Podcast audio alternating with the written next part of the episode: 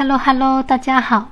因为有很多朋友对高端医疗和重疾险的概念还是比较模糊的，所以我们今天就来聊一聊，有了高端医疗，为什么还要买重疾保险呢？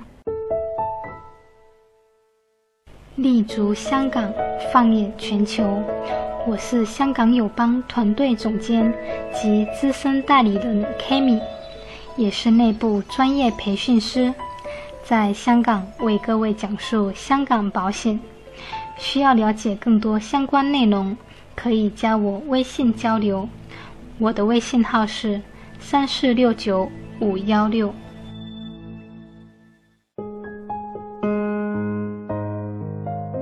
疾病保险和医疗保险都是属于健康保险，都是以被保人的健康为保险标的。但是它们却是两个不同的险种。从保险公司能够推出两个险种，而不是只出了高端医疗以后就把重疾险给取消的角度来看，两个险种确实有一定的重合性，但又是不能完全替代的。下面我们来讲讲两者定义上的区别。一、高端医疗保险主要解决的是费用补偿的问题。特别是在北上广深、香港、澳门等一线城市，昂贵的私立医院费用，也就是说，高端医疗不管你花多少钱，保险公司都会赔给你，报销全部的医疗费用。二、重大疾病保险，首先，小疾病是不能得到赔付的，必须患了合同中指定的重大疾病，才能得到保险公司的赔付。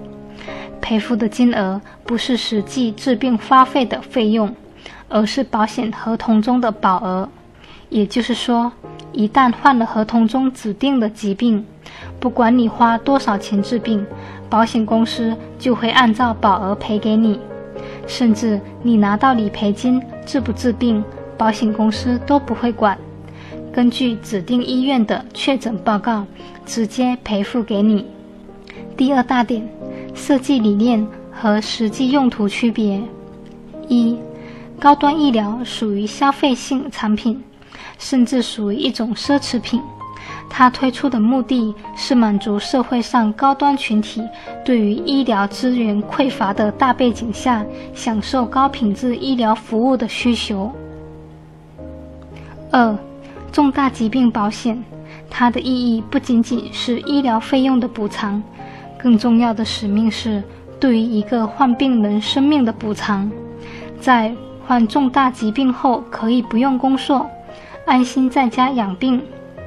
其实，工作收入的损失才是重大疾病的一个重要的补偿功能，也叫做收入损失补偿。第三大点，保障意义的区别。从保险保障的意义来说，重大疾病的推广意义。要大于高端医疗，社会上每个人都应该积极的投保重大疾病保险，用于抵抗一旦患病可能给家庭带来的沉重经济打击。从某种意义来讲，一个人直接离世，比患重病治疗五至十年后才离世，给家人带来的经济打击要小得多。久病床前无孝子，也许就是这个意思了。第四大点，如何抉择和配置？高端医疗顾名思义是主要针对高端客户的，无论是高端医疗还是普通医疗险，都是属于消费型的。如果没有发生赔付，也不会把本金退还给你。所以，如果经济条件一般，是没有必要购买高端医疗的。否则，每年的这个保费都会让你觉得很心疼。而重大疾病险融合灵活的理财特征，如果没有患重大疾病，还可以将本金和利息分红退还给你，相当于一笔稳定的长期投资了。如果资金足够的话，那么是建议两者全部配置。重大疾病的保险针对性更强，如果购买得起高端医疗的客户，还是建议同时也购买重大疾病。因为重疾的实用性摆在这里了如果资金有限建议配置重大疾病保险加普通的医疗保险这个配置方法互补性会更好更加的实用。